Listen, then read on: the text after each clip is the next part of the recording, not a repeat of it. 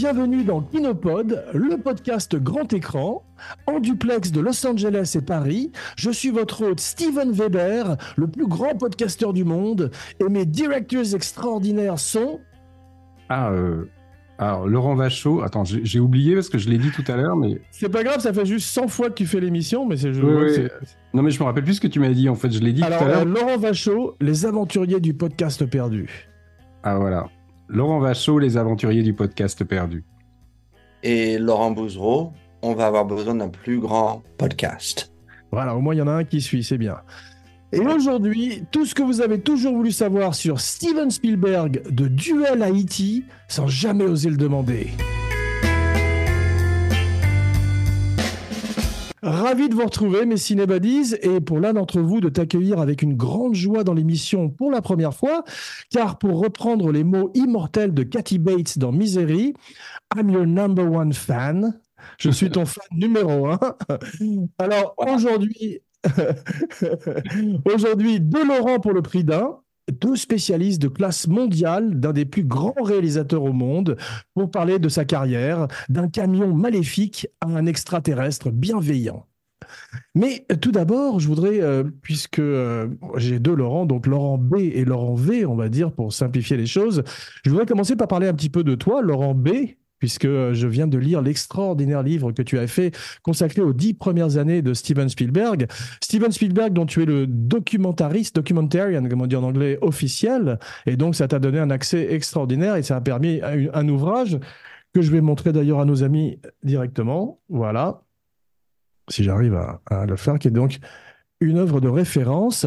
Et euh, je voudrais donc te poser une série de questions et euh, commencer par dresser un rapide portrait de ta carrière. Tu es un, un véritable renaissance man. Alors effectivement, tu, tu as fait ce qu'on appelle les special features, les making-of sur les DVD, les Blu-ray. Tu as été un des premiers à faire ça.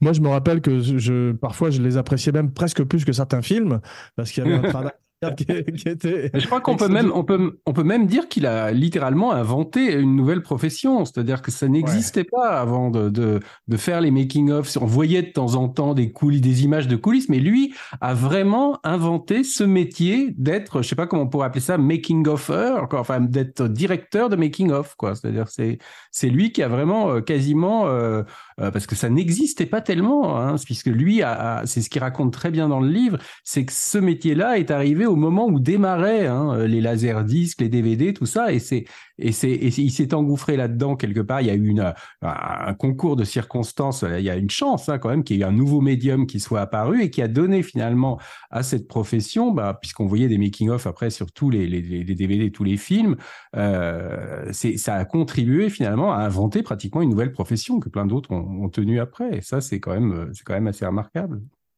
J'aime bien euh, Tu- ma vie comme ça, c'est super. tu écoutes, c'est du petit lait. Mais non, effectivement, en tout cas, je ne sais pas si tu l'as inventé, mais tu lui as très sûrement donné ses lettres de noblesse. Alors, quand je disais que tu étais un homme de la Renaissance, c'est que tu as écrit euh, des livres également. Tu as euh, un point commun avec Laurent et un point commun avec moi, Laurent V. D'abord, tu as écrit un livre sur Brian De Palma, comme Laurent qui a écrit un formidable livre d'une série d'interviews avec Brian. Et lui, il en fait un autre même l'année prochaine. Il en est même à son deuxième, donc. Ah, fantastique, ouais. Bah, euh, et, et le deuxième point commun que tu as avec moi, c'est que nous avons tous les deux visité le plateau de Moonraker. Waouh, ok. À quel, à quel moment tu as été, toi? Bah, J'étais au château de Drax, donc le château euh, du personnage que joue Michael Lonsdale. Je sais que Laurent était euh, derrière les portes, il n'a pas pu rentrer euh, dans le château, lui. il était- Parce que moi, j'habitais, j'habitais juste à côté. Je me souviens, j'habitais à Melun, tu vois. Donc, le château de Mauveau-le-Vicomte, c'est quasiment juste à côté. Je me souviens très bien quand Moonraker Mais se tournait. Laurent, il y avait le journal Laurent B- local en parlait. Laurent B et moi sommes entrés un petit peu. Nous avons des fidélios comme dans Ice White Shut, et nous avons pu entrer dans le château. alors que toi, Laurent, tu es resté à l'extérieur comme un petit gueux. Comme les gueux, comme un gueux. Mais euh, est-ce que moi j'ai rencontré donc Roger Moore, euh, toi aussi, Oui. Et avec son aussi, gros cigare. euh, Lois euh, Charles, qui était la Bond euh, woman. Euh. Richard Keel, qui était Ouais. Jaws. Non, mais c'était fantastique.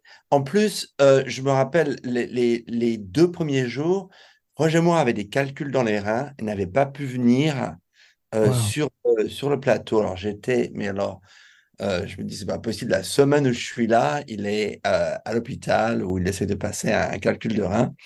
Euh, mais finalement, il est, il est venu la troisième journée.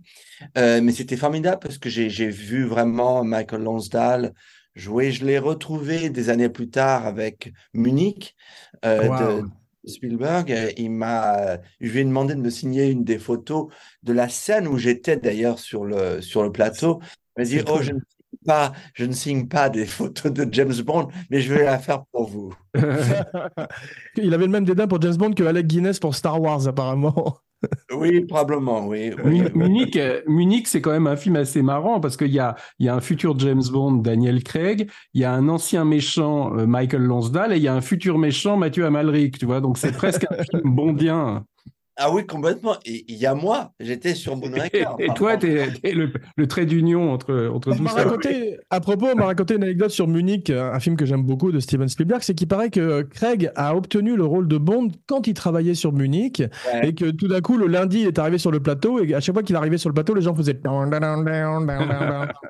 faisaient la musique de Bond pour se moquer de lui. Non, mais je vais te dire un truc. À, l'époque, euh, j'étais euh, ami avec quelqu'un qui travaillait pour les, les, producteurs de James Bond et j'étais donc au courant de pas mal de, de, de des auditions, etc. Et euh, je savais qu'il avait auditionné pour le pour le rôle et qu'ils allaient faire une décision. Et c'était une scène en, en, en, dehors du, de l'hôtel où il a où il a silencieux euh, il est près d'une, d'une, comme d'un poteau, quelque chose comme ça. Et je le regardais, je disais, mais c'est complètement James Bond, le type, avec son silencieux, etc. Et, et, et j'avais l'impression d'avoir ce secret, tu vois, je me disais, waouh, waouh, c'est cool. Je sais que c'est le prochain, je suis sûr que c'est le prochain, ouais. C'est génial. Mais d'ailleurs, tu as écrit un livre sur Bond, sur, tu as fait un livre aussi sur euh, Star Wars. Et moi, je voulais te demander, pour terminer sur James Bond, parce que ça a été quand même une, euh, une passion de Steven Spielberg, qui a fait son James Bond avec Indiana Jones, on va en parler un peu plus tard. Quel est ton James Bond préféré, Laurent B? Ah bah c'est Moonraker parce que euh, ce côté un petit peu de découverte par rapport à mon premier plateau de cinéma donc à cette mais par rapport aux films en, eux-mêmes, si je prends du recul par rapport à, ma vision égoïste des choses, euh, ça serait l'espion qui m'aimait. Je, ah moi, moi aussi. Oui, ouais. Alors, ce film-là, L'espion qui m'aimait, je l'ai vu à Athens, Georgia, près de Atlanta. Euh, pendant que j'étais en échange de, de la fille est venue rester chez avec mes sœurs, moi je suis parti vivre avec le, le fils dans une famille. Et je me rappelle l'avoir vu comme un sans sous-titres. Je parlais pas très bien l'anglais, mais j'ai tout compris. Et d'ailleurs, c'est la même semaine où j'ai vu La Guerre des Étoiles euh, sortir, Les Grands Fonds, euh, Orca, De l'autre côté de minuit, des grands classiques. Quoi, à quelle époque Moi, je, moi, j'adore aussi L'espion qui m'aimait. C'est mon Roger Moore préféré. Je crois que mon Bond préféré, c'est quand même Casino Royale, celui avec euh, David Niven. Non, non, celui avec Daniel Craig, je déconne.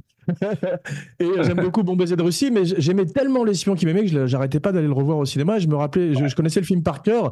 Euh, il y a Kurt Jurgens à un moment qui dit Adieu, monsieur Bond. Il y a dans ce mot un parfum d'éternité que je trouve plaisant. Oh, j'adore, j'adore. There's a sense of permanency about it. Farewell. Bravo, exactement. J'adore, moi, et Agent Triple X. Alors, ce que j'aime bien, c'est que dans le scénario de L'espion qui m'aimait, il avait les mains comme l'homme qui venait d'Atlantis, tu sais. Exactement. Et on voit, il y a un seul plan dans le film. Ouais. On, le voit quand il, je crois que il fait exploser l'hélicoptère. Moi, ma, ma, ligne de dialogue euh, préférée, c'est quand Caroline Monroe dit à, à Roger Moore, Mr. Stromberg prefers not to shake hands. Magnifique. J'adore. Bien sûr, il fait comme ça et lui, il fait comme ça. Ah, c'est comme Donald Trump qui n'aime pas serrer la main non plus, paraît-il. C'est vrai que là, on est en train d'évoquer une période, là, l'espion qui m'aimait, Star Wars, les rencontres du troisième film, enfin toute cette période en fait que, tu couvres hein, à travers la carrière de Spielberg dans ton bouquin. Euh, quand, je, quand je lisais ton livre, je, me, suis souvenu en fait qu'il y avait une, un des, des, traits de cette époque par rapport à aujourd'hui, qui avait quelque chose d'assez merveilleux, c'est on ne savait rien sur les films qu'on allait voir. On a, moi, je rentrais dans des salles, je savais pas vaguement, je savais que ça parlait des ovnis, tu vois, mais je ne savais rien d'autre. Mais écoute, j'en parle, j'en parle dans le livre, mais j'en parle sans arrêt aux jeunes. quand j'étais voir Alien, Alien, la première fois, je ne savais pas ce qu'était ce film. Ah et, et, hier, par exemple, j'ai été l'hôte d'une projection des Dents de la Mer et essayé d'expliquer aux gens, essayez de, de visualiser euh, la découverte que qu'un film comme ça pouvait être sans savoir vraiment tout le vocabulaire qu'on connaît sur ce film aujourd'hui. Et c'est quelque chose qui est complètement perdu parce qu'il y a des making-of, comme la mienne d'ailleurs. Euh, et, en fait, tu, as tout ruiné avec tes making-of, c'est toi, c'est toi le Oui, et surtout en amont des films. Euh, maintenant, quand on voit une bande-annonce euh, d'un film, c'est carrément un résumé du film en trois minutes. c'est il y, a, un détail dans lequel je me suis complètement retrouvé quand tu en parles. Hein, je crois que c'est moi quand tu parles au début de, ton parcours, c'est que on, achetait d'abord la musique qui sortait des mois avant des fois. Hein. C'est-à-dire que la musique était disponible en France, euh, chant disque, tu vois. et on fantasmait le film en écoutant la musique déjà. Et c'est un truc qu'aujourd'hui les gens ne, peuvent plus connaître. Tu vois ce que c'est que l'attente d'un film comme ça et le fantasme et, d'acheter les posters, enfin d'acheter, de commencer déjà à mettre en route une machine à fantasmer le film avant de le découvrir dans les salles. Et ça, c'est un truc que les, spectateurs, les jeunes spectateurs d'aujourd'hui ne peuvent plus connaître, tu vois, parce qu'on est saturé d'informations aujourd'hui. Donc, alors je me demande jusqu'à quel point euh, ça change pas aussi la perception des films. Ouais. Non, non, mais c'est vrai, et je dois dire, je fais un documentaire sur John Williams en ce moment, et je lui dis ça, je lui dis, je, j'ai découvert tous les films des années 70 à travers la musique d'abord. c'est ça. Et, je lui dis, je lui dis, la plupart du temps, avec les films de Steven, c'était toujours l'équivalent de la musique sublime, le film sublime. Je dis, il y en a quelques-uns, votre musique était tellement mieux que le film. Il me dit, donne-moi un exemple. Je dis, Monsignor, avec Christopher. Que, tout le monde a oublié, j'espère, mais la musique est absolument sublime. Ça arrive beaucoup avec les western spaghetti aussi, où tu as des musiques incroyables de ou de Morricone qui sont supérieures au film. Ouais. Non, mais par exemple, John Williams, le, comment, le film avec Clint Eastwood dans la montagne, La Sanction, la musique est sublime, alors que le film, on peut pas dire que c'est peut-être le, un des meilleurs Clint Eastwood, tu vois. Donc, des fois, il a vraiment fait des. des... C'est comme Georges Delru, comme tous les grands compositeurs, souvent, la musique est meilleure que le film. N'oublions pas que en 1977, l'année de L'espion qui m'aimait, notre meilleur James Bond, euh, euh, John Williams fait La guerre des étoiles, Rencontre du troisième type. Incroyable. Et Black Sunday. Ouais, ouais, incroyable. Des films qui durent plus de deux heures en plus, euh, des partitions, mais absolument incroyable.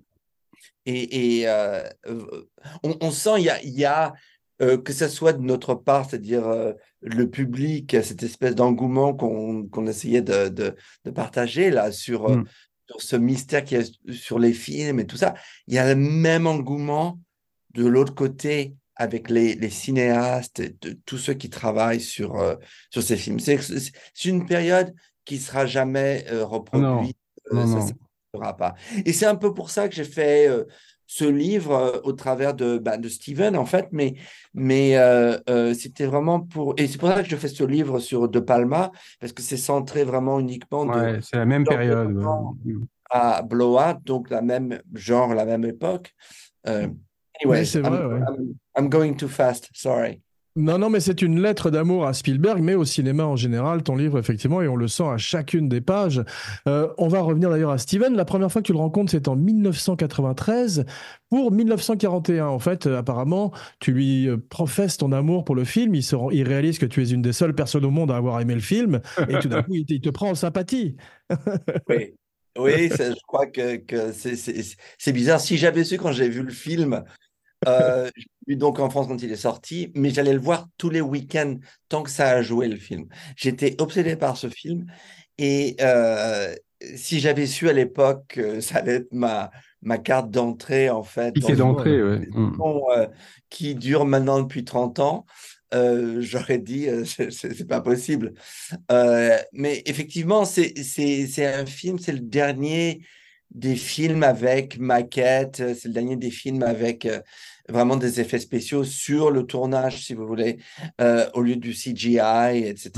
Le film qui a été un, échec à sa sortie a été plus ou moins réhabilité aujourd'hui. Il y a beaucoup de gens qui l'aiment beaucoup, en fait, et euh, on redécouvre le film un petit peu. Oui, complètement. Et en plus, ça, c'est pas, c'est pas vraiment un film qui a été, euh, qui, qui, qui s'est planté au box-office, mais c'est surtout un film qui a eu des critiques absolument nulles. Euh, il, a euh, été, il, a été, moins euh, successful que les deux d'avant, donc forcément il a été perçu comme une. C'était pas considéré comme un, flop flop. Hein. C'était pas vraiment le. le... Pas comme Sorcerer ou des films comme ça. Voilà, exactement. 77 aussi d'ailleurs. L'année 77, c'est. Et il y avait. Exorcist 2, The Heretic aussi, tu vois, 1977. que, j'adore d'ailleurs. Que je, je, Ah, moi, je l'adore, mais avec un côté quand même un peu schlock, tu vois, où je trouve que le film est par moments génial, enfin, a l'air d'être incroyablement visionnaire, et en même temps, le scénario est celui d'un nanar par moment. Donc, ça, ça fait un mélange parfois assez étrange de films inspirés on, a fait un podcast ensemble. On a fait un podcast dessus, on avait bien ri parce qu'avec euh, quand tu as Richard Burton ivre mort dans le souk euh, à la recherche de Kokomo ou Kokumo, c'est très drôle quand même. 1941, tu vois, moi quand, quand je me replace, donc moi, moi je me souviens que c'était un film que j'attendais, mais comme jamais rarement j'avais attendu un film parce que j'avais tellement adoré les, les, deux précédents. Et moi j'ai été comme tout le monde, j'ai été extrêmement déçu parce qu'à l'époque je ne savais pas que ça allait être une comédie. Je pensais que c'était un, film de guerre sérieux, tu vois, avec des, des, des scènes euh, hyper spectaculaires. Et moi, comme je connaissais pas euh, les, les, gens du Saturday Night Live, tu vois, les, les, les John Belushi, tout ça, Dinah ouais. Bah finalement, moi, je me suis dit, mais c'est quoi ce truc, tu vois? Et, et j'avais trouvé que Spielberg était pas du tout doué pour faire des, des comédies burlesques, tu vois. Donc, et j'ai les réapprécié. Enfin, j'ai trouvé au départ que c'était un film où le total était inférieur à la somme des parties, un peu, quoi, tu vois, où, je trouvais qu'il y avait pas de. Et bon, après, je dis pas que je l'ai aimé, mais je l'ai un petit peu euh, revu euh, des années après, en appréciant effectivement le, sens incroyable du mouvement, de, de la chorégraphie, des, des, des, le côté culbutos un peu de Spielberg, hein, qu'on voit beaucoup dans des films, tu vois, où tu as l'impression qu'on suit un, un personnage qui tombe dans des escaliers, qui a après se rattrape au bord du truc, tu vois, qui dévale après une pente, tu vois, comme dans des. Il y a ça dans Tintin aussi, par exemple. Goldberg, Goldberg. mais où je trouvais que c'était surtout des scènes visuelles époustouflantes comme ça, de mouvements, de machin, mais où, je me désintéressais un petit peu de, de, de ce qui se passait. Et c'était la première fois, alors j'avais vu que trois films de lui à l'époque, hein, mais c'était la première fois finalement que j'avais cette impression-là en voyant un de ses films. Donc moi j'étais un peu quand même comme le tout venant, quoi. J'avais été un petit peu quand même déçu par le film. Je peux pas dire encore aujourd'hui, même si je l'ai plus apprécié en le revoyant, je peux pas dire que c'est un, film que je revois. Quoi, parlons un petit peu de, Spielberg. Je suis pas sûr que la comédie soit son point fort quand même, euh, parce que effectivement, bon, il injecte des éléments de comédie merveilleux dans ses Indiana Jones ou dans Catch Me on trouve toujours une légèreté fabuleuse. Mm.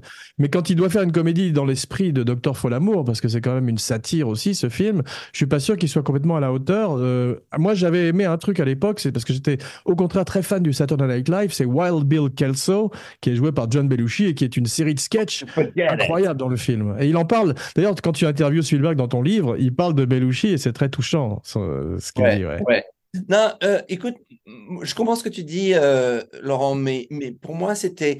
Je, je, considérais déjà Spielberg comme un auteur, donc tout ce qu'il faisait pour moi, c'était. Il y avait une fascination parce que je disais, mais qu'est-ce qui l'a poussé à faire ça? Qu'est-ce qu'il qu'est-ce qu'il a trouvé de bien en ça? Donc, j'essayais absolument pas de, de, de, de, le ramener à moi ou de, de, le critiquer. Oui, mais là, c'était un scénario qui venait pas de lui. Hein. C'était ce que oui, tu. Ça, exactement. Bien. Et je trouve que le, film, il y avait tellement de références à ces autres films, dont le début du film qui est une. Les Dents de la mer. Les Dents de la mer. immédiatement, je, m'amusais à, regarder toutes ces références. Et j'évoquais un peu le, côté du le, vieux cinéma des, des, avec, avec euh, des effets spéciaux, des maquettes, etc. Mais il se passe la même chose à l'écran, c'est-à-dire que vous avez des, vieux acteurs euh, euh, euh, et vous avez la nouvelle génération des acteurs qui, qui font cette espèce de, de, de, mayhem, comme on dit en anglais. Mais, je trouve que c'est ça qui est intéressant dans le film, c'est que c'est la représentation, en fait, de ce qui se passe dans le cinéma, en fait, cette espèce de mmh. révolution où il y a un passage entre le, le, le, classique et la nouvelle génération de, de cinéastes et mmh. d'acteurs. Ce qu'on avait un peu dans It's a Mad Mad World ou dans Elsa Poppin, effectivement, ce côté euh, burlesque avec deux générations d'acteurs qui s'affrontent comme ça, et ça, c'était bien, c'était bien foutu, ouais. Ouais. Il y a, euh, pour revenir au début, donc moi je voudrais parler un petit peu de, Duel avec toi parce que c'est un film qui est incroyablement euh, toujours euh, spectaculaire aujourd'hui, qui a été tourné je crois en 12 jours et qui est, au départ était un film pour la télévision et qui est sorti en Europe sur les salles et c'est très mérité parce que c'est un suspense haletant et j'ai été frappé à quel point c'est une espèce de précurseur de Mad Max, le premier de George ah Miller. Ah en, particulier, en particulier la personnalité du camion, qui je crois qu'ils ont fait un casting de camion comme on lit dans ton livre. Et euh, c'est vrai qu'aussi bien dans Sorcerer ou dans Mad Max, tous les véhicules ont une véritable personnalité propre mm. en fait. Et c'est le cas de ce camion, avec l'idée géniale qui est déjà, j'ai appris en lisant ton livre, dans la nouvelle de Matheson, qui est qu'on ne montre jamais ce conducteur. Et ça, c'est fantastique. Oui, et d'ailleurs, euh, euh, pour prendre le même mot, pour moi, c'est un film supernaturel. C'est un film fantastique. Euh, euh, c'est un film que tu peux interpréter complètement comme si c'était un fantasme qui se passe dans sa tête. Est-ce que les choses se... Parce que vraiment, tu as, énormément de gens qui ne réagissent pas de la même façon que lui au, camion. Bon, c'est vrai qu'il il saccage complètement une, une ferme de serpents. Et Mais, mais, mais la, la, la femme euh, qui, qui est, la, la, qui, qui, qui est à, la, à la tête de cette euh, gas station, je ne pas mes mots en français, je suis un peu comme... c'est euh, pas grave. Elle, elle, réagit plus à, à, à ses cages qu'au camion lui-même, si vous voulez. Hmm. même le, le, vieux couple réagisse plus à, à, à, à, Dennis Weaver qu'au camion, parce que sinon, ils hmm. appellent police. Donc peut-être que tout se passe dans sa tête. Et donc il y a un côté, pour moi, euh, euh, super naturel et, et euh, je vois ça comme un, un film d'horreur en fait. Euh, pas Exactement, mais c'est peut-être le seul film d'horreur de Spielberg et c'est du Stephen King avant l'heure parce que ça annonce aussi Christine et justement ça annonce, les dents, euh, ça annonce les dents de la mer parce que le, c'est ce que tu dis dans le bouquin, c'est que le camion, il y a beaucoup de parallèles, hein, même jusqu'à la fin là quand tu vois le camion tomber dans le nuage de, de, fumée là de poussière et que la fin des dents de la mer quand tu vois l'aileron du requin qui est dans le, nuage de sang là qui le coule. Même, le même euh, sound effects, le même bruit, le bruit de dinosaure. Hein et, il y a, euh, y a aussi euh, tout un aspect euh, un peu du western, c'est-à-dire de gunslinger, parce que le, camion a plein de, de, comment ça dit, license plates. Euh, oui, il a des, plaques d'immatriculation, comme, comme tu dis très justement, comme si c'était des encoches à la ceinture d'un hors-la-loi dans Far West.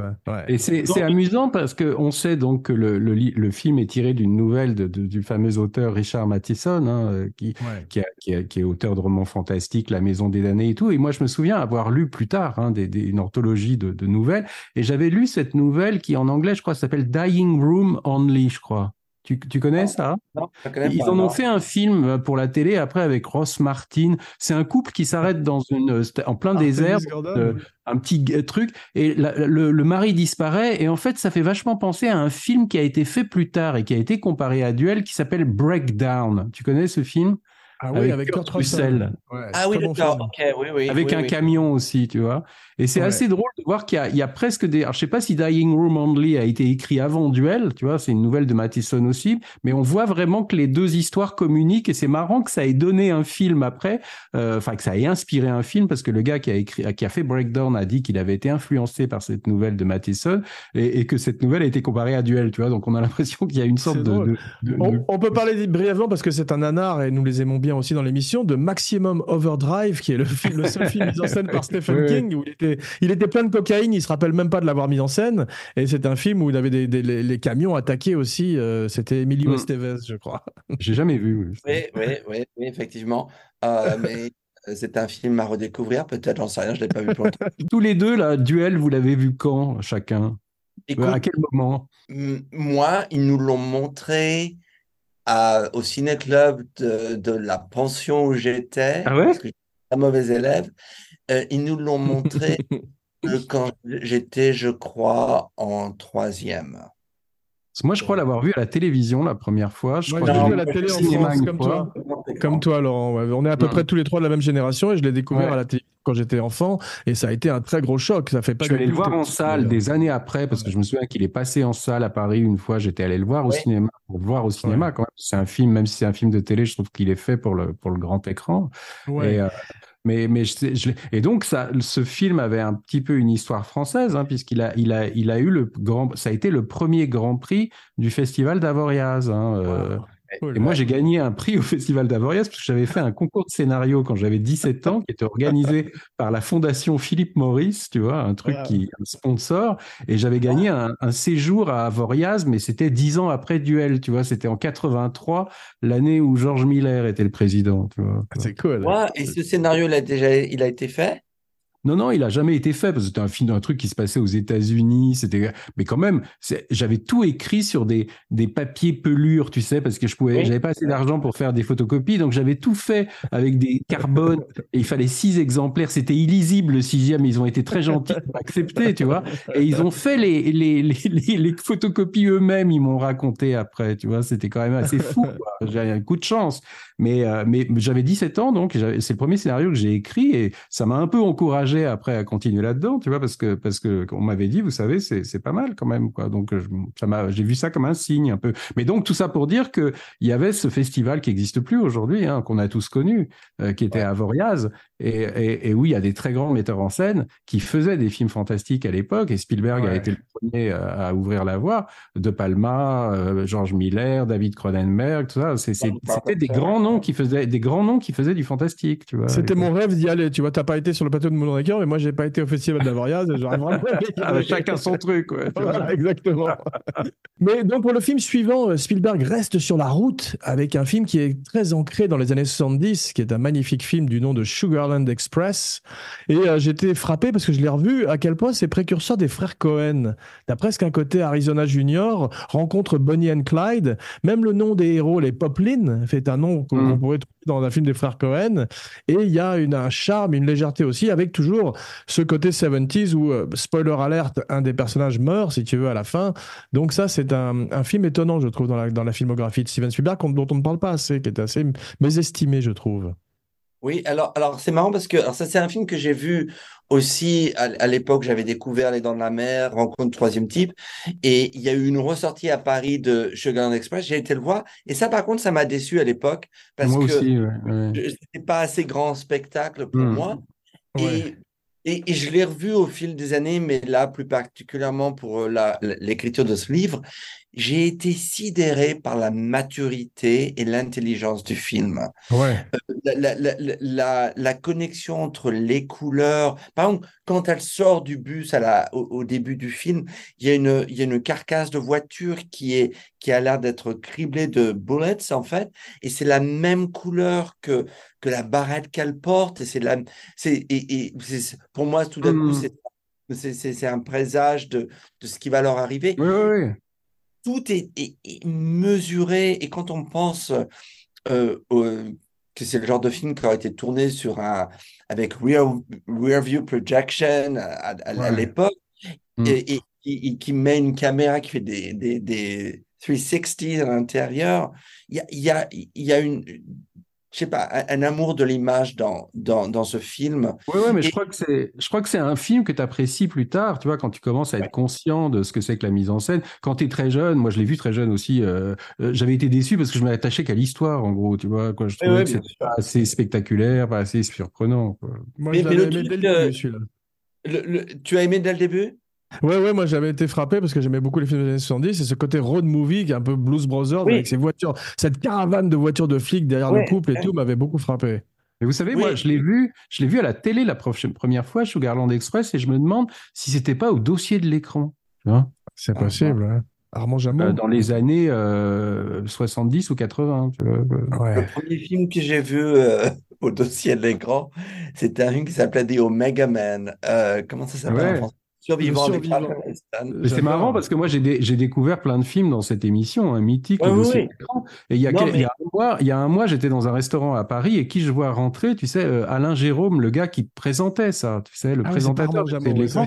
Je suis allé le, je suis allé le saluer parce que je dis, vous savez, franchement, vous faites partie de ma, ma jeunesse parce que j'ai le nombre de films que j'ai découvert dans cette émission, tu vois, c'était quand même. Le, survivant, c'était formidable. Il y avait un méchant qui s'appelait Mathias qui était terrifiant, tu te rappelles? Non, mais attends ce que je voulais dire sur ce, sur ce film, si je me rappelle, j'étais, quand j'étais euh, très jeune, j'étais super, j'avais je, peur de tout.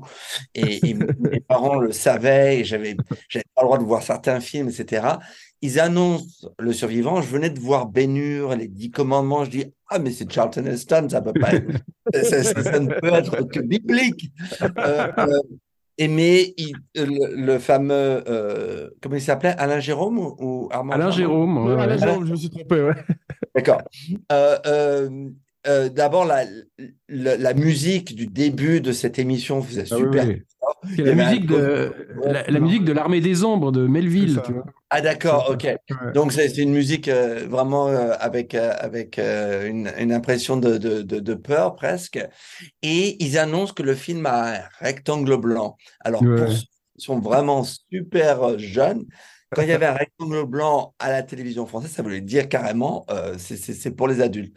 je dis à mes parents, je dis, je dis euh, il faut à tout prix que je, je regarde ce film, c'est Charlton Heston, c'est Ben Hur, c'est Moïse. tu peux le regarder, mais alors si tu as peur, hein, tu viens pas te, tu viens. Je n'ai pas dormi de la nuit. Mathias, Mathias. Et, Matthias. Et à la fin, euh, euh, euh, la, petite amie de Charlton Heston est révélée aussi avoir une mutante. Zombie, en fait. c'est, Mais, j'ai C'est Richard Matheson aussi, puis c'est, ils ont fait le film avec Will Smith après. Exactement, Iron Legend. qui a été mm. fait d'abord avec Vincent Price, puis avec Charlton Heston et enfin avec Will Smith. Trois adaptations, effectivement. Mais je vais vous dire, je sais qu'on on, we digress, comme on dira, mais c'est un film que j'avais jamais vu sur grand écran. Un jour, je suis à Los Angeles, euh, ça devait être dans les années 90 quand j'ai rencontré ton père, et, et, je suis sur Hollywood Boulevard, on my way to Disney Studios. Un des vieux cinémas joue The Omega Man et Soylent Green. Alors, c'est, j'appelle le bureau, je dis, je ne viens pas aujourd'hui. je, me garde, je vais voir Omega Man. J'étais le seul dans la salle. Il y a une scène dans le film où Charlton Heston est le seul dans la salle en train de regarder Woodstock. C'est drôle. ça serait super si quand je sors de ce film, en fait, je suis le dernier homme vivant. Euh, euh, qui a vu euh, Omega Man et je connaissais le dialogue par cœur, donc je parlais à l'écran. J'étais la seule dans un cinéma euh, euh, des années 40 ou 50, mais immense le truc. Il n'y avait que moi et ce film d'horreur. C'était mémorable.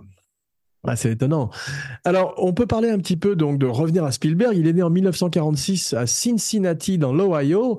Et euh, bon, si on veut savoir un petit peu la première partie de sa vie, il faut regarder The Fablemans. Pourquoi il l'a pas appelé The Spielbergs, le film?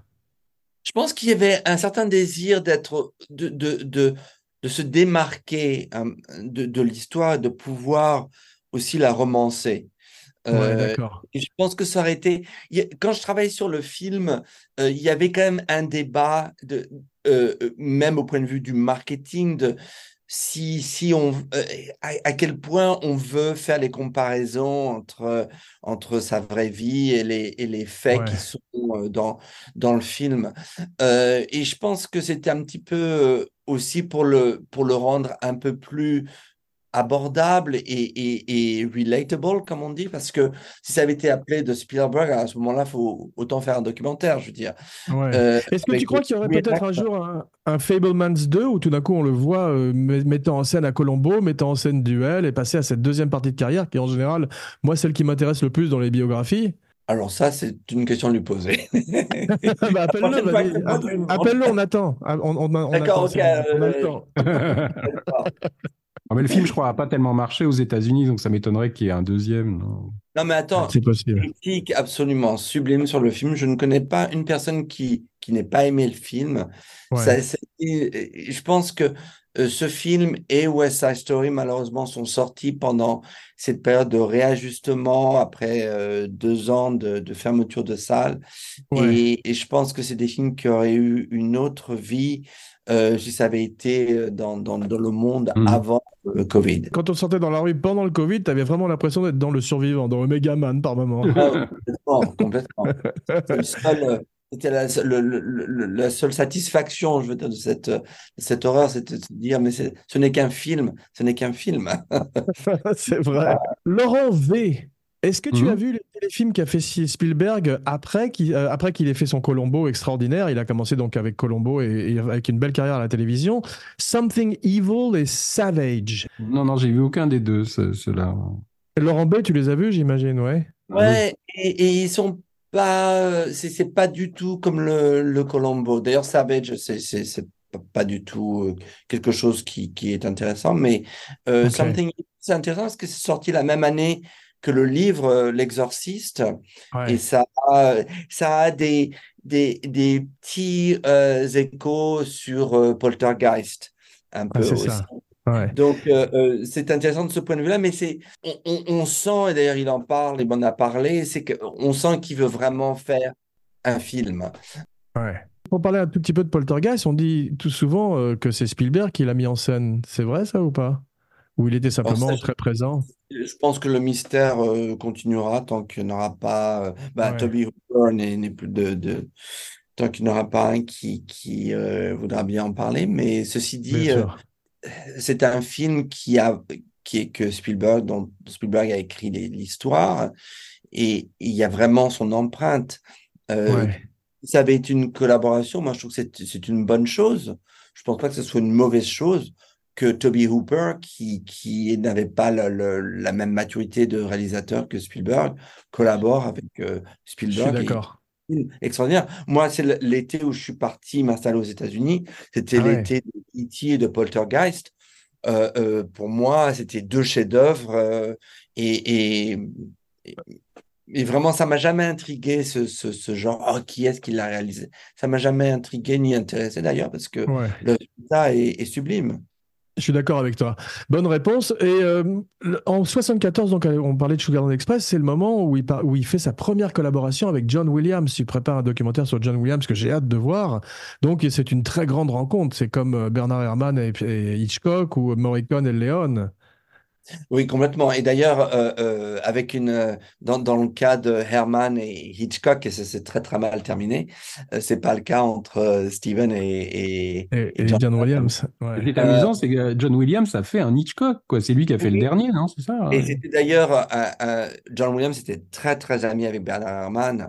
Et, et, donc, quand on lui a offert de faire Family Plot, complot de famille en, en français, il a appelé son ami euh, Bernard Herrmann et dit voilà, on me l'a offert. Je, je, je, crois que je vais dire non euh, par respect pour vous. Et Herrmann lui a dit non, non, non, tu apprendras énormément de choses. Fais-le. Et c'est ah, une. C'est un super, euh, une superbe musique avec beaucoup de clavecins. Il a, il a, il a eu cette espèce d'image que c'était un peu une, comédie, mystère avec un clavecin. Je trouve que c'est assez inspiré. C'est beau, ouais. J'adore le clavecin. Ouais. Euh, en 1975, donc Jaws, il devient ce qu'on appelle, on va parler un petit peu anglais maintenant, household name. Tout d'un coup, ça devient un metteur en scène vedette avec ce film extraordinaire. Et euh, certaines personnes disent que c'est un peu la fin des années 70, c'est le début du blockbuster et c'est la fin de cette ère de films un peu sociaux, etc. Et on, entre dans un cinéma plus euh, grand spectacle, plus euh, popcorn d'une certaine manière, mais ça reste quand même un film très 70s quand on le voit avec une distribution magnifique. Et basé sur aussi sur un, roman qui avait défrayé la chronique de Peter Benchley, euh, qui est pas mal d'ailleurs, qui est un super roman euh, que j'ai lu avant de voir le film. Et, c'est un film euh, dont, effectivement, tu sais, les, les, les, effets spéciaux du film, c'est-à-dire le requin, aujourd'hui, ça serait fait en CGI. Mais pour moi, tu regardes le film, c'est du réalisme surréaliste. Hmm que, en fait, c'est ce que j'appellerais en anglais elevated art. C'est-à-dire que, que, euh, ça, ça, devient abstrait parce que l'histoire est tellement bien réalisée, le, les personnages sont d'une, d'une, sont, sont gigantesques. Am I making sense? Tu vois ce que je veux absolument. Très très bien. Je comprends très bien ce que tu veux dire. Et euh, c'est un film exceptionnel, donc il n'a pas vieilli euh, du tout. Nous, quand on a fait notre podcast sur la Tour Infernale l'autre jour ensemble, on disait un truc, tu vois, je, dis ça pour Laurent, c'est qu'on on, on, on, a, on a revu la Tour Infernale, que moi j'avais pas vu depuis très longtemps et que qui est un de mes films catastrophes préférés, tu vois. Et je me suis rendu compte en fait comment Les Dents de la Mer finalement bah, est pratiquement dans la continuité de ces films-là. C'est-à-dire qu'il y a la sensibilité de Spielberg après qu'il différencie de la mise en scène de Guillermin, qui est pourtant pas mal, hein, que moi je trouve très très très efficace.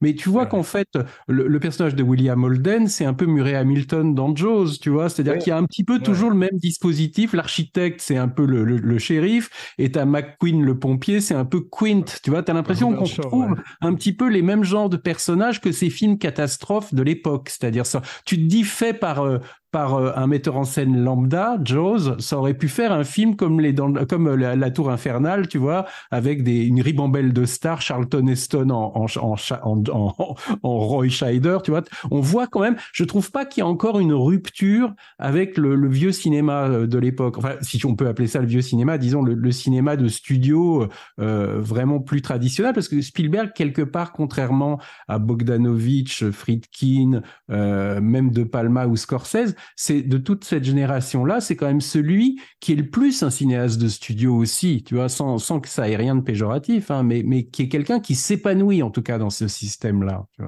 Non, il y a effectivement dans La Tour Infernale, et, et, je suis à tes côtés sur ça, c'est, c'est, un film qui m'a énormément marqué.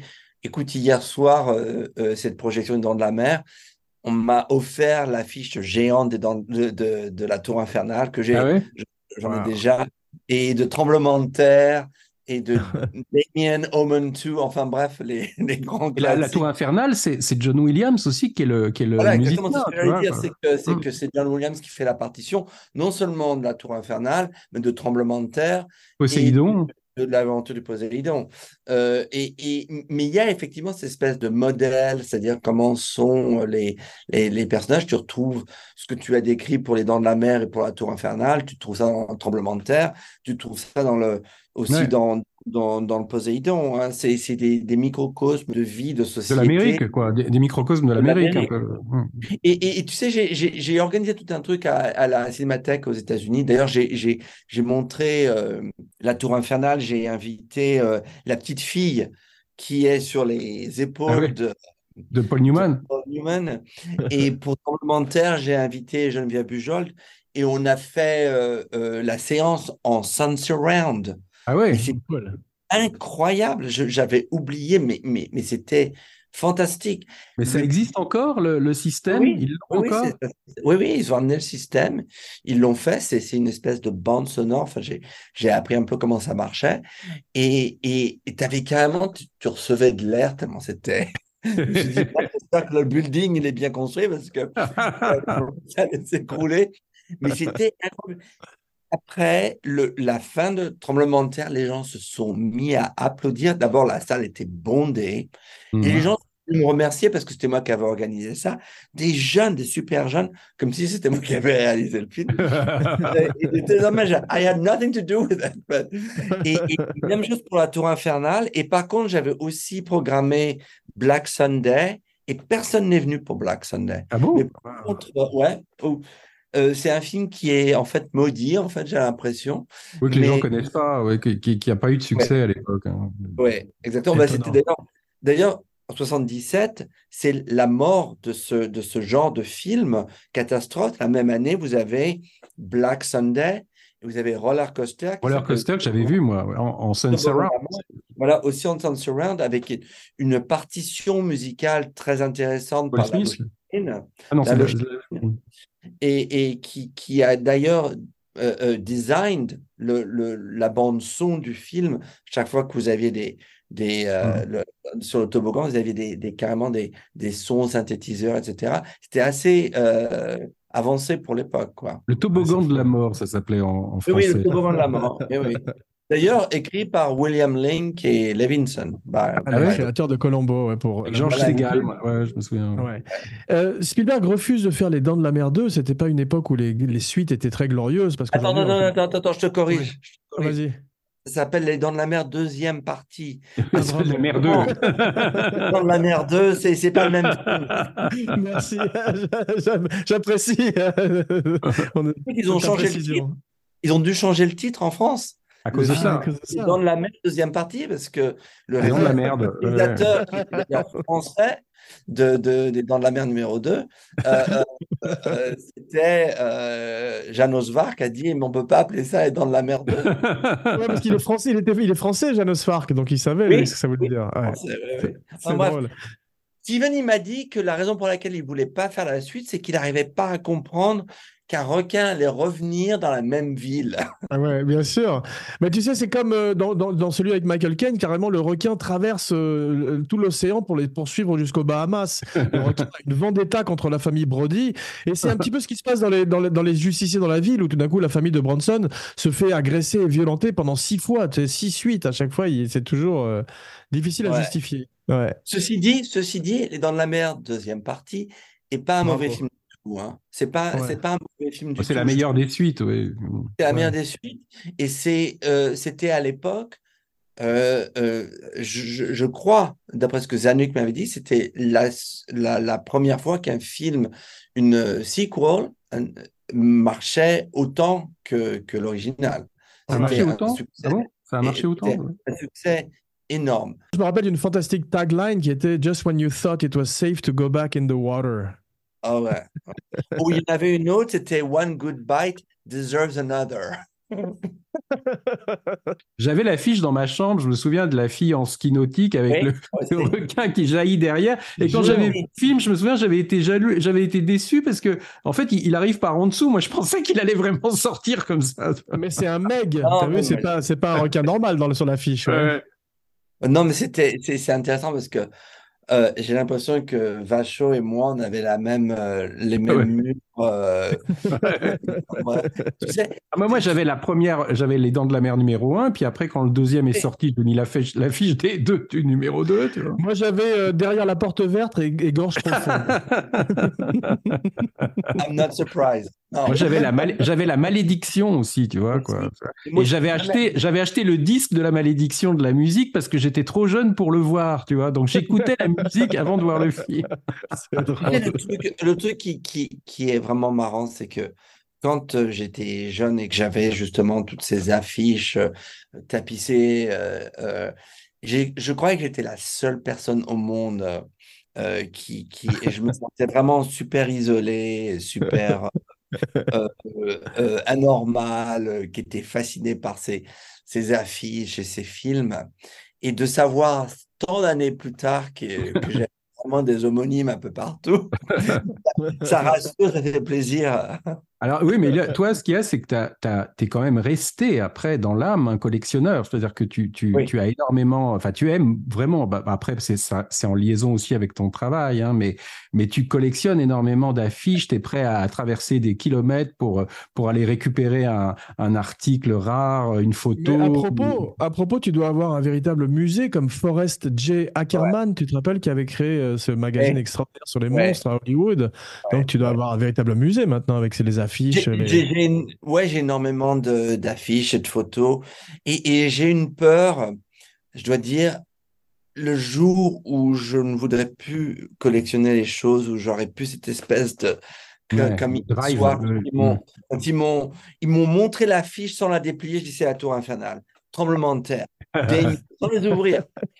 et, et, le jour où j'aurais perdu ça, ça sera, ça sera, mais moi, je dois dire que quand, quand, on a fait avec Samuel Blumenfeld notre livre d'entretien avec De Palma, il y a de ça quand même 22 ans, euh, bah, euh, on cherchait des photos et Laurent, à l'époque, bah, on s'est connu comme ça, hein, euh, euh, avait eu quand même la, la, grande gentillesse de nous prêter des photos qui étaient très rares et notamment la photo de la scène coupée, tu sais, où on voit normalement le père qui porte sa fille dans son lit et il sait pas que c'est sa fille, mais enfin la, la scène pseudo-incestueuse du film qu'ils ont été obligés après de couper, qui a été très difficile à trouver, en tout cas en France, on n'avait pas et, c'est grâce à toi qu'on avait pu la, qu'on avait. Donc il a, il a vraiment. Euh, c'est pour ça que là, ton livre sur De Palma, j'imagine que tu dois encore avoir, tu vas mettre euh, toute ta collection. Je voudrais revenir à ton livre sur Spielberg parce qu'il y a des photos inédites dedans qui sont absolument ah sublimes. magnifiques. Il y a un truc que j'ai adoré dans ton livre aussi, c'est que c'est ces feuilles volantes avec des storyboards, des, rendez-vous, des meetings, des mémos. Et ça, ça donne une vie, ça donne presque une interactivité au livre, comme les a rappelé les, les pop-up books quand j'étais petite, c'est qui oui, les, trucs de Tintin qui s'ouvraient. Moi, j'avais l'île noir, tu sais, avec le château qui. Exactement. Ouais, c'est fantastique. mais tu sais, euh, toute cette recherche, euh, euh, ça remonte à, au début de, de, ma rencontre avec lui, où Universal, j'avais vraiment lié des amitiés avec plusieurs personnes qui travaillaient au studio depuis des années et qui m'avaient dit, écoute, il y a une espèce de ben dans le fond du studio Universal et on va te donner la clé. Porte des gants parce qu'il y a peut-être des serpents à sonnette dedans. J'ai lu, c'est dans ton livre, ouais. Peut-être trouvé des trucs. Et j'ai trouvé cette fiche de, de une peinture carrément faite pour duel. Quand je l'ai montré à Steven, euh, et, et j'ai trouvé plein de mémorandums, plein de choses. Maintenant, lui, il a des archives aussi euh, euh, très sophistiquées. À l'époque, quand j'ai commencé, c'était beaucoup plus, c'était des choses qu'il n'avait jamais revues depuis, depuis qu'il avait tapé ses mémos, etc. Mais ce que je veux dire, c'est que ce côté tactile, si tu veux, de, de, ces découvertes, les photos, il y a aussi toutes les photos d'exploitation des films que je collectionne depuis, depuis ma jeunesse je voulais que le livre ait ce côté aussi un peu objet, si tu veux. Ouais, absolument. Bah, c'est très réussi. Euh, j'ai une question un peu plus légère parce que je vois qu'il y a presque un mimétisme entre toi et Steven Spielberg avec la casquette, la barbe. À partir de quel film il a commencé à avoir une barbe? Parce qu'on voit la première partie de sa carrière, il est, euh, il est un berbe et après il est connu comme le metteur en scène à barbe. Les aventuriers, non? C'est ça, les aventuriers? Oui, oui, effectivement. Ah, euh, Ouais, ouais, c'est une observation intéressante. non, parce qu'on aime beaucoup les poils dans, euh, et les perruques dans l'émission, dans Kinopod. Donc, c'est ah, pour ça que j'en parle toujours euh, un petit peu. non, mais faut, faut, pour la barbe, on en a parlé souvent dans nos podcasts, mais c'est vrai que toute cette génération, en fait, c'était des metteurs en scène qui étaient tellement jeunes hein, quand ils ont commencé que ah souvent, ils n'étaient pas pris au sérieux par le reste de l'équipe qui était plus des, gens plus âgés. Et le fait d'avoir de la barbe, je pense c'était une manière aussi de, de, se donner une, un côté plus adulte, plus, plus, euh, plus euh, et puis plus impénétrable, peut-être plus intimidant aussi. Tu vois, moi, c'est De Palma qui m'avait raconté ça, qu'il a un jour, il avait, il avait commencé à se laisser pousser la barbe, je crois, parce qu'il avait, il avait eu une panne de d'eau, je crois, chez lui. Il pouvait plus se raser. C'était sur Sisters, je crois, et qui s'était rendu compte en fait que euh, quand il a eu de la barbe, les, les gens le, le regardaient plus de la même manière. Tu vois. Ça m'est arrivé aussi quand je me suis fait pousser la barbe euh, il y a, il y a, il y a deux ou trois ans où les gens avaient complètement un rapport différent avec moi. Mmh, mmh. Ah, ils me disaient, il me disait, euh, euh, je me rappelle rentrer chez mon agent WMI à l'époque, il me disait, You're a director now. You're real. Parce que Spielberg a plus Spielberg n'a plus jamais été un berbe. J'ai plus tellement de, j'ai pas d'image de lui un berbe dans les films qui ont suivi, euh, par exemple, E.T. Euh, e e je crois qu'il y a eu des moments où il était un berbe encore, mais, mais toutes ces dernières années, je veux dire, toutes ces 20 dernières années, je crois qu'il a toujours eu la barbe. Hein, Revenons à un film sur lequel il n'a pas la barbe, qui est Rencontre du troisième type. Moi, j'avais une question, parce que j'ai souvent entendu raconter cette anecdote, et je sais pas si elle est vraie, tu vas peut-être pouvoir me dire, Laurent. B. Euh, Truffaut, donc, qui est engagé, je crois que Ventura avait refusé le rôle, Truffaut est engagé pour faire ce professeur français, et apparemment, il aurait dit sur le plateau qu'il ne parlait pas anglais et qu'il était sourd, ce qui était faux. Et en fait, il comprenait tout ce que les gens disaient. Il voulait savoir ce que les gens disaient de lui sans que les autres le savent. C'est vrai ça ou pas? Écoute, j'ai jamais entendu cette histoire. La seule histoire que je, qui, ressemble un peu à ça, c'est euh, euh, euh, Truffaut dit la fameuse phrase He belongs here, he belongs here more than we. he belongs here more than we. Et, et Steven dit Ok, on coupe. François, est-ce que tu peux faire la, la scène en anglais? Et Truffaut dit, je viens de la faire en anglais. Et ce qu'il avait compris, c'est qu'il il, croyait qu'il avait dit You belong here, Mozambique. Donc, ils ont fait des t-shirts. Ils ont fait des t-shirts. Il me semble, je ne sais plus s'il y en a une dans le livre, mais j'avais trouvé euh, des photos avec euh, We belong here, Mozambique. Voilà. J'adore ça.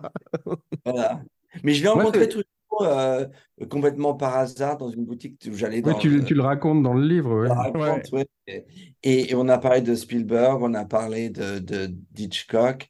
Et j'étais complètement baba parce que le, il est entré dans la boutique au moment où je disais Truffaut ci, Truffaut ah ça. Synchronicity. Ah, à propos de son naturel, ouais.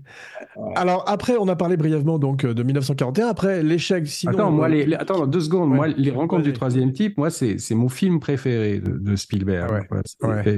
Et ce que j'ai beaucoup aimé dans dans ce que tu racontes là, c'est que c'est vrai que c'est le moment, je trouve, euh, où il y a une transition qui s'opère. C'est-à-dire qu'on a ce début qui a l'air effrayant, où on se dit après les dents de la mer, on va avoir peur.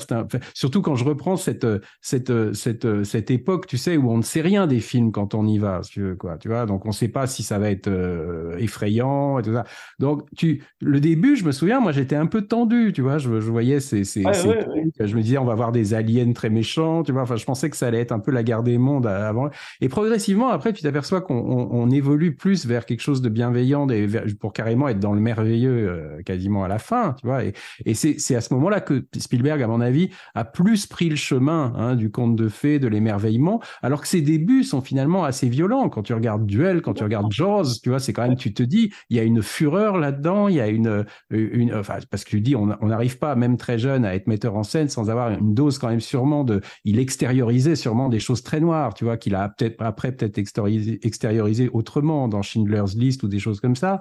Mais, mais après, c'est là quand même qu'il y a un virage, je crois, et tu le dis très bien dans ton bouquin, que, part vers, je dirais pas quelque chose de plus sentimental ou de plus rassurant ou de plus grand public, mais, mais en tout cas, c'est un film marquant pour ça. Et autant moi, par moment, j'ai pas du tout adhéré à d'autres films euh, un peu lénifiants, tu vois, comme ça. Autant dans ce film-là, ça me gênait pas du tout parce que je trouvais ça complètement surprenant, en fait, de commencer comme un film d'horreur et de finir vers quelque chose finalement d'assez euh, feel good un peu, quoi, tu vois. Oui, ouais, non, tout à fait. Écoute, c'était un petit peu. Je suis heureux que tu, tu, tu mentionnes ça parce que ça a été un petit peu une découverte pour moi en voyant le film et, et en analysant ces dix, dix premières années que, que c'est pendant euh, les rencontres du troisième type qu'il y a cette transition d'un autre Steven, en fait, euh, ouais, sensibilité d'auteur. Ouais.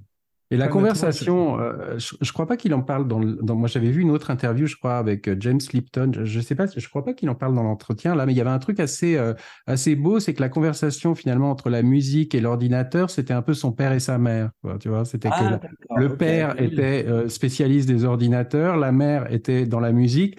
Et quand tu, vois cette scène où tu as l'ordinateur et la et, et, et, la musique, tu vois, qui se qui se répondent.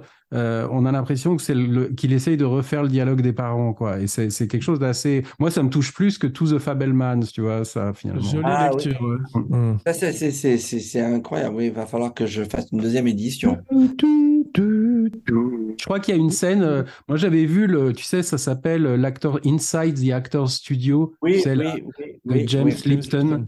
Et Spielberg était un, invité une fois, et je crois que c'est James Lipton qui lui faisait remarquer ça, tu vois, qui lui, qui ah, lui disait ça.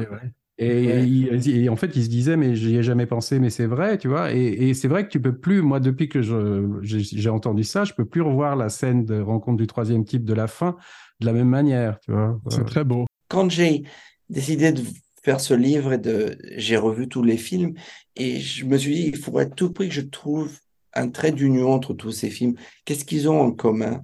Et je l'ai partagé avec Steven quand, euh, quand je l'ai revu et on a fait, euh, on a eu d'autres discussions. Euh, et je lui ai dit, j'ai remarqué que, que dans Duel, c'est le point commun, en fait, c'est le foyer.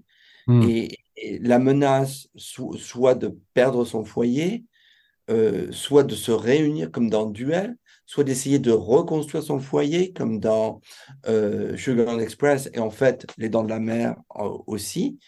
Et rencontre troisième type, partir de son foyer. 1941, euh, c'est l'attaque sur le foyer avec une maison, qui tombe à la fin. Hein, les aventuriers de l'Arche perdue. vous avez un homme qui est vraiment sans foyer. Et E.T., c'est E.T. phone home. Il m'a regardé et il m'a dit I guess I've never been far from home. j'ai été loin de chez moi. Ouais. Euh, c'est beau aussi, ça, ouais.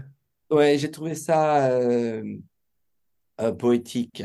Ce que tu dis sur les rencontres du troisième type, c'est que c'est que c'est un petit peu un film sur la lumière aussi. C'est-à-dire que ça commence complètement dans le noir, et puis ça, c'est l'allégorie avec le cinéma aussi. C'est-à-dire que ce ces personnages qui ont des visions qui leur apparaissent, qui veulent réaliser après avec des croquis, avec des sculptures, c'est un peu finalement l'allégorie du metteur en scène. tu veux, qui, et, et moi, j'avais jamais vraiment pensé à rencontre du troisième type comme ça, si tu veux. Mais quand tu le vois, finalement, l'importance de la lumière dans tout le film, même lui, il travaille euh, à la compagnie d'électricité, tu vois Roy C'est-à-dire qu'il y a tout un truc avec l'enfant qui ouvre la porte, tu vois, cette espèce de lumière super aveuglante, tu vois. Enfin, il y a tout un truc sur la lumière dans le film, si tu veux, qui est presque une lumière divine, un peu, hein, comme les, les films de Cécile B.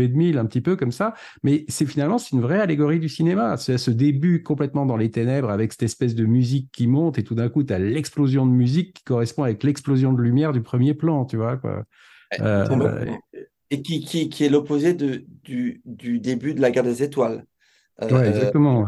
Avec la musique. Mais, mais tu sais, il y, a deux trucs que je voudrais dire. C'est que la, la logique du cinéma avec, avec Steven, c'est ça que j'adore chez lui. C'est par exemple, je lui ai dit comment est-ce que Ben Gardner, dont la tête sort dans le dans de la mer, je dis comment il est mort? Le requin l'a bouffé, il n'a pas aimé la tête, il l'a acheté. Ou, euh, c'est vrai qu'on se. Il me dit, j'ai jamais pensé à. Je voulais juste faire peur aux gens, j'ai jamais pensé comment. parce que c'est une scène qu'il a tournée après, ça. Hein. Il trouvait qu'il manquait un truc. Oui. Et, et dans les, les, rencontres troisième type, j'ai eu la même réflexion pour lui. Je dis, vous savez, c'est intéressant quand euh, la, la, le, le, le, grand spatial il, ne descend pas il sort de terre. Il sort, de, terre. Et je trouve ça, et c'est ça qui, le, qui rend Spielberg le visionnaire. Le, C'est que we don't question it. Tu vois, ça fait partie de l'univers. Tu vois, moi, quand, voilà, quand j'ai lu ça dans ton bouquin, ou quand tu dis, on a l'impression que là, quand tout d'un coup le vaisseau arrive derrière Devil's Tower, on a l'impression que ça sort de terre. Mais en fait, moi, quand j'avais vu le film, j'avais même pas pensé euh, que, que, normalement, il aurait dû arriver d'en haut, tu vois. C'est-à-dire, je m'étais pas posé la question. De terre, je, je, de terre à la manière des à la manière des extraterrestres de la guerre des mondes, peut-être. Ouais, mais parce que je crois aussi que, comme on a vu tellement de soucoupes volantes arriver avant, tu vois, euh, qui viennent du ciel, je crois en fait que tout d'un coup, le, clou du, truc, le, plus gros, sorte comme ça. Finalement, tu l'acceptes parce que ça aurait été le premier que tu vois, peut-être que tu te serais posé la question en te disant, mais, d'où il sort, tu vois? Et je crois que comme il y a eu tout le cirque avant avec les. les, les, les, on en a vu quand même beaucoup dans le film. Ouais, il y a toute une trilogie, il y a toute une. Les, poissons pilotes, un peu. J'avais lu le livre de G. Allen Hynek, je me souviens, tu sais, quand j'étais ben, oui, oui. Dans la collection J'ai lu, tu sais, il y avait une collection de poches qui s'appelait J'ai lu, où il y avait plein de bouquins comme ça. Et je me souviens que j'avais lu, j'avais acheté ce bouquin et je l'avais lu à l'époque, tu vois. Donc c'est lui qui a inventé le terme euh, euh, rencontre du troisième type. Du premier, du deuxième, mais il y a aussi un aspect dans le film, c'est le côté supernaturel du film. Parce que, mm. en fait, Spielberg euh, veut que ce film soit complètement l'opposé de la guerre des étoiles, c'est-à-dire que c'est science fact, hein, pas hmm. science fiction. Et la seule chose, c'est qu'il y a tout un aspect supernaturel que la plupart des gens ne, ne, perçoivent pas forcément. C'est si vous, êtes, si vous, êtes, capturé par, euh, par les aliens, vous ne, plus. vous ne vieillissez plus. ni, ni, vous, ni les objets, puisque les avions, au début, qui sont trouvés sont euh, nickel.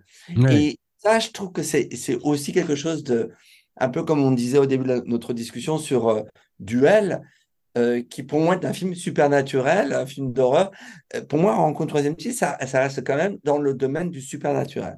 Ah bah oui, parce que finalement, quand on parlait de la lumière, euh, euh, puisque la lumière, à la fin, on est dedans, quoi. C'est-à-dire quand tu vois ces personnages debout comme ça, qui regardent cette lumière, et on voit des gens sortir de la lumière, les pilotes de, la, guerre de 30, ça fait penser presque, tu sais, à ces trucs de Experience, tu sais, quand on dit les gens qui voient le tunnel de la mort, qui voient la lumière blanche et qui voient des gens venir les accueillir, tu sais, les, les morts de leur famille. Il y a plein de gens qui sont soi-disant morts. rencontre du troisième type, il y a cette dimension. C'est-à-dire que tu as l'impression presque qu'on est dans la mort, quoi. C'est-à-dire qu'on on est avec des visiteurs qui viennent de l'autre, de l'autre côté, quoi, de l'autre monde. Et, je pousse ça encore plus. Le, le, vaisseau spatial s'appelle The Mother Ship. ouais. Et, Dreyfus, à la fin, puisqu'il ne va pas vieillir, il retourne dans, le, ventre maternel. Mm. et c'est exactement un peu ce qui se passe dans le film, c'est-à-dire que c'est le, le, syndrome de Peter Pan, euh, c'est-à-dire qu'il ne veut pas grandir. Donc, mais quand, il, a, quand, quand il a fait Poltergeist, après, euh, via, la télé et tout ça, on retrouvait ces lumières frontales un petit peu qu'on voyait dans Rencontre du troisième type. Et là, c'était quasiment euh, l'au-delà, quoi. Tu vois, donc il y a quand même, je pense, euh, une sorte de métaphore dans Rencontre du troisième type de, la mort, quoi, de l'autre côté, quoi. C'est-à-dire ces pilotes qui sortent. C'est beau ce que tu dis sur, sur, une nouvelle naissance, parce que ça me fait penser à l'enfant des étoiles dans 2001 Odyssée de l'espace. Ouais. Complètement. Revenons à nos moutons, euh, parce que euh, c'est une longue émission et, les deux films dont je vais parler là mériteraient euh, largement un podcast pour eux, pour eux deux, donc on va en parler brièvement. Après donc l'échec, sinon public, mais en tous les cas critique de 1941, il revient avec une vengeance avec Les Aventuriers de l'Arche perdue.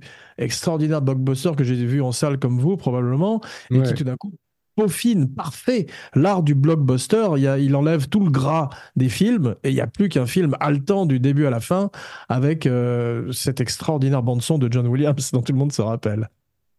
Oui, et, si je peux dire, j'ai un documentaire qui vient de sortir sur Disney Plus euh, sur Harrison, Ford qui s'appelle Timeless Heroes. Et euh, ouais, c'est un film qui m'a énormément marqué à l'époque. Je l'ai vu sur les Champs-Élysées euh, le jour de la sortie, avec euh, euh, tout seul d'ailleurs. c'est un film. C'est toujours des Omega Man, C'est quand tu vas au cinéma, c'est tout le temps. Hein. Ah il est très solitaire. Il est très solitaire. non, mais c'est vraiment. On, comme tu dis, on pourra en parler jusqu'à la fin de C'est vraiment un film extraordinaire qui, qui, qui, remet un petit peu le remet un peu en confiance.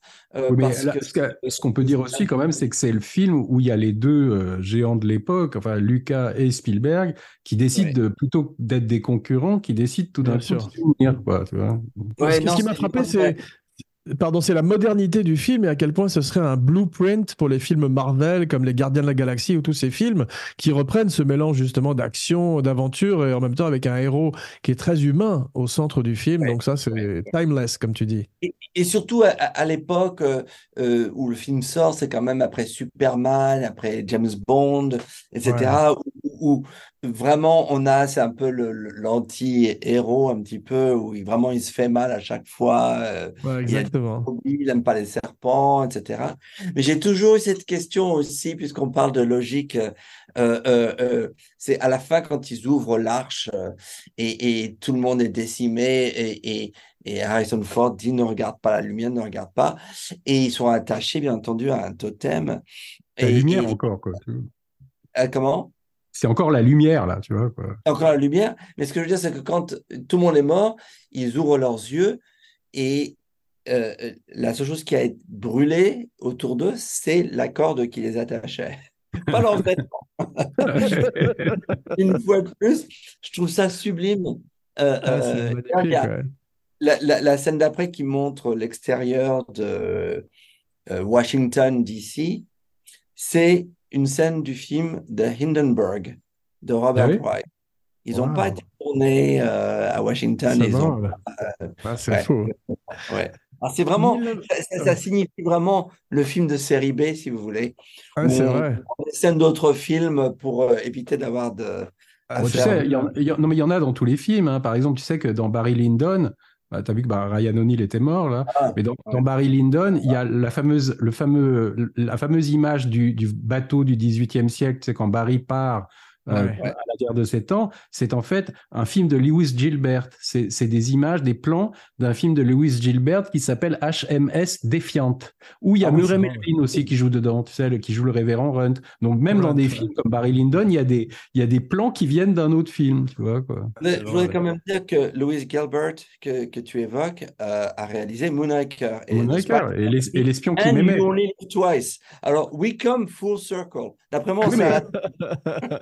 T'as Stanley Kubrick qui a éclairé une scène de l'espion qui m'aimait, tu savais ça aussi, quoi. Ah oui, c'est vrai, ça je l'avais oublié, mais effectivement, oui. Dans Les Aventuriers, moi, le moment où, à un moment je me posais la question, tu sais, c'est un moment où on le retrouve euh, accroché au, sous-marin. Là, je me dis, mais alors le sous-marin a plongé et lui, il est resté, il est resté accroché au périscope. J'ai vu les chutes, j'ai vu les chutes. Moi, quand j'ai vu ça, j'avais lu le, roman avant de voir le film. Et dans le roman, ils expliquaient qu'il s'était attaché au périscope et qu'il arrivait effectivement à, à, à, rester sur la surface de l'eau.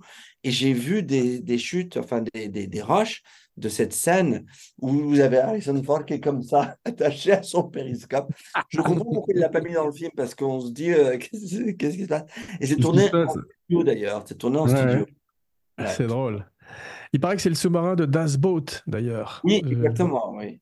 Et c'est là qu'ils ont, d'ailleurs, c'est comme ça qu'ils ont commencé le tournage du film à La Rochelle. C'est ça. 1982, E.T. Phone Home. Extraordinaire film. Je me rappelle euh, avoir pleuré en salle. Les lumières se sont rallumées euh, après que le film soit passé. Et mon père avait les yeux humides et il essayait de se cacher pour pas qu'on ait vu qu'il avait pleuré aussi. C'était un, grand choc, E.T. à l'époque, que j'ai revu récemment parce qu'on a fait un podcast dessus. Donc, on va parler brièvement aussi du film. Ce qui m'a étonné, c'est que donc Spielberg, comme tu disais, euh, flirte souvent avec les films d'horreur et que au départ, c'était conçu comme une espèce de poltergeist, mais avec des extraterrestres, et que c'était un film plus proche de la chose de Carpenter, qui sortirait la même année et qui souffrirait d'ailleurs de, du succès de E.T. Mais euh, il change vite le, le, film et en font un film très, en font un extraterrestre très, bienveillant finalement. Oui, et, c'est un petit peu euh, l'autre face de rencontre du troisième type où où tu as un homme à la fin de Rencontre Troisième Type qui décide d'abandonner sa famille. Mm. Et tout d'un coup, dans E.T., le, le, gosse, en fait, le choix et décide de rester avec sa famille et devient l'homme de la maison. Euh, pour moi, euh, E.T., c'est a rite of passage. Alors, je ne sais pas comment ça se dit en français. Hein, rite de passage, si, si, on le dit. Euh, D'accord. Et, et, parce que au travers de E.T., en fait, parce qu'ils sont, il y a une connexion entre Elliot et E.T. Euh, psychologique et psychique. Il expérience son premier baiser, il expérience euh, euh, la première fois qu'il va être ivre. Donc, il devient vraiment homme, il hmm. devient adulte au travers de, de, de cette relation avec un être d'un autre monde. Et, ça, pour moi, c'est, on pourra en parler pendant des heures, mais c'est vraiment euh, une œuvre euh, incroyable et une réalisation, euh, une histoire d'une, d'une, d'une amitié, mais c'est vraiment d'une transformation de, de, de l'enfance à l'adulte. et c'est pour ça que le, le film a, a, Enfin, moi, je l'ai vu le jour de sa sortie aux États-Unis. Euh, mais, mais c'était, on n'avait qu'une envie, c'est de retourner le voir. C'est rare, hein, euh, euh, parce que c'était vraiment un choc.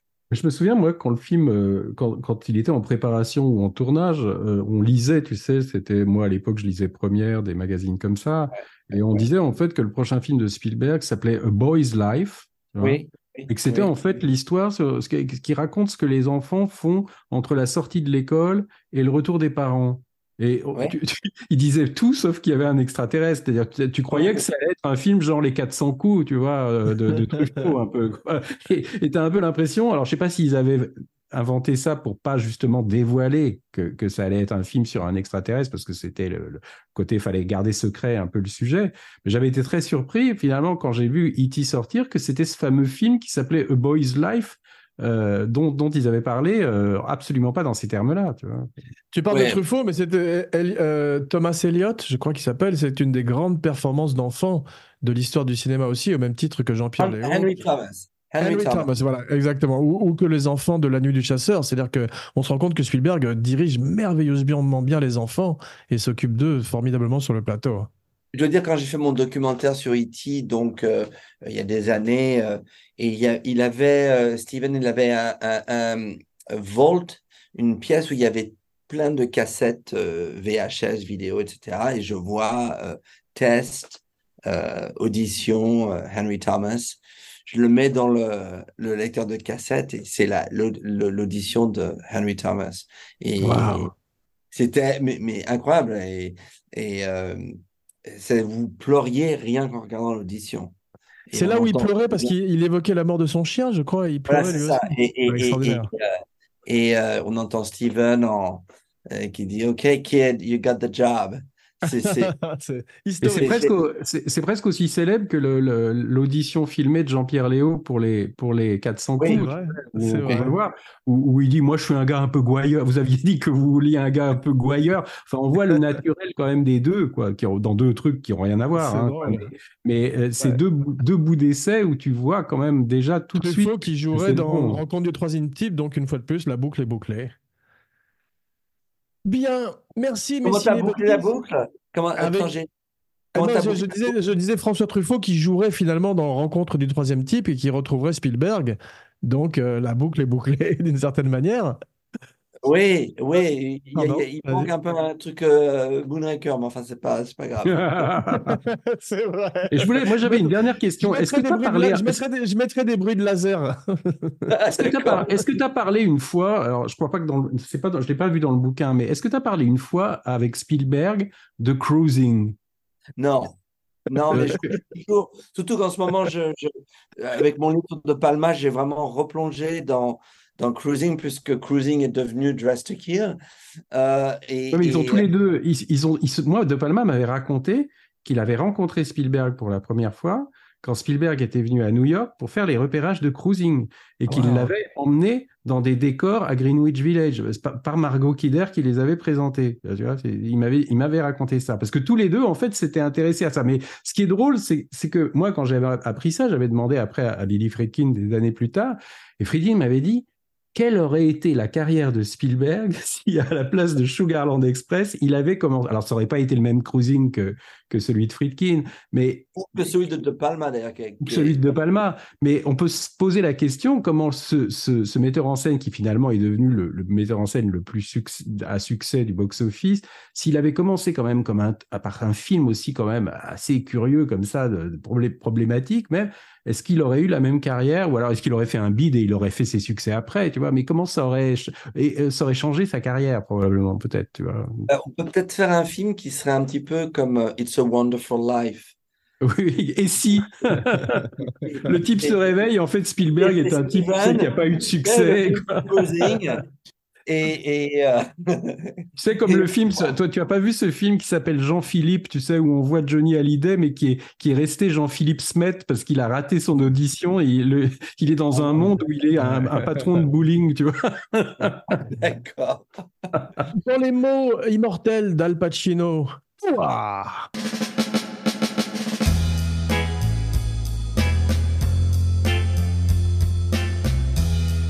Bien, merci mes cinébuddies. Laurent B, j'ai toujours eu envie de t'avoir dans l'émission. Je suis euh, fan, comme je te l'ai dit, dans les mots cette fois-ci immortels de Jack Palance dans Batman 1989. You're my number one guy. Donc tu reviens quand tu veux. C'était un grand plaisir. En tout cas, bravo, bravo pour ce livre encore une fois. Hein. Franchement, moi j'ai pris un, grand plaisir parce que pourtant je connais vraiment beaucoup de choses sur Spielberg, mais j'ai vraiment euh, appris euh, énormément de choses en lisant ça. Quoi. Écoute, une fois plus venant de, de, toi, c'est mieux qu'un compliment. C'est mieux qu'un compliment. Vivement la deuxième partie sur les dix prochaines années. Hein. Ah ben, tu sais, c'est marrant parce que c'était pas du tout mon intention, mais. mais si, il faut le faire. faut le faire. Euh, oui, ouais, je, je, je, on, verra. Mais euh, je dois dire que euh, c'est super sympa de se parler comme ça. Jean, j'admire ah ton entendu. Donc, euh, euh, euh, mais, mais tu super sympa et, c'est vraiment, ça me rappelle pourquoi je suis amoureux de, du cinéma quand je parle avec des, des gens comme vous. Alors, je bah, c'est sympa parce que nous, on, on adore vraiment. Moi, moi franchement, j'avais vu tous tes documentaires, même avant qu'on se connaisse, hein, quoi. Et moi, ce qui me touchait, et je suis sûr que Jean euh, partage le même sentiment, c'est que comme on est de la même génération, on retrouve, même si toi après t'es allé aux États-Unis et tout ça, mais on retrouve finalement euh, le même moment. C'est-à-dire, on a tous commencé à aimer le cinéma au même moment avec les mêmes films. Hein. C'est-à-dire, c'est ça qui, qui, est quand même euh, qui, est, touchant quand on lit le livre, quoi. C'est aussi l'itinéraire d'un cinéphile, quoi. Laurent V, je suis aussi très fan de toi, comme tu le sais, mais toi, tu es un des piliers du show, un cinébuddy extraordinaire. ouais, ouais, ouais. Donc on se retrouve très vite pour un podcast grand écran. En attendant, n'oubliez pas de liker, de partager, de commenter, de follower et de vous abonner partout où vous écoutez et regardez Kinopod. À propos, likez et souscrivez à la chaîne Abracadapod sur YouTube avec chaque semaine des invités prestigieux, des surprises et les fantastiques vidéos de Roma Lenov, son Katia Lazareva. Et maintenant, comme le veut la tradition, voici venu l'heure de dire vos noms et vos phrases signatures, la fameuse catchphrase. Laurent V, tu ouvres la voie. Alors, Laurent Vachot, bonjour chez vous, comme euh, le numéro 6. Laurent B, si tu as une petite phrase signature, une petite catchphrase en fin d'émission, ce que tu veux laisser à nos auditeurs comme souvenir, ton, ta part de liberté Ah ben, c'est une question très intéressante je dirais c'est en fait c'est un mot euh, qui me rappellera Truffaut à jamais. Euh, we belong here, Mozambique.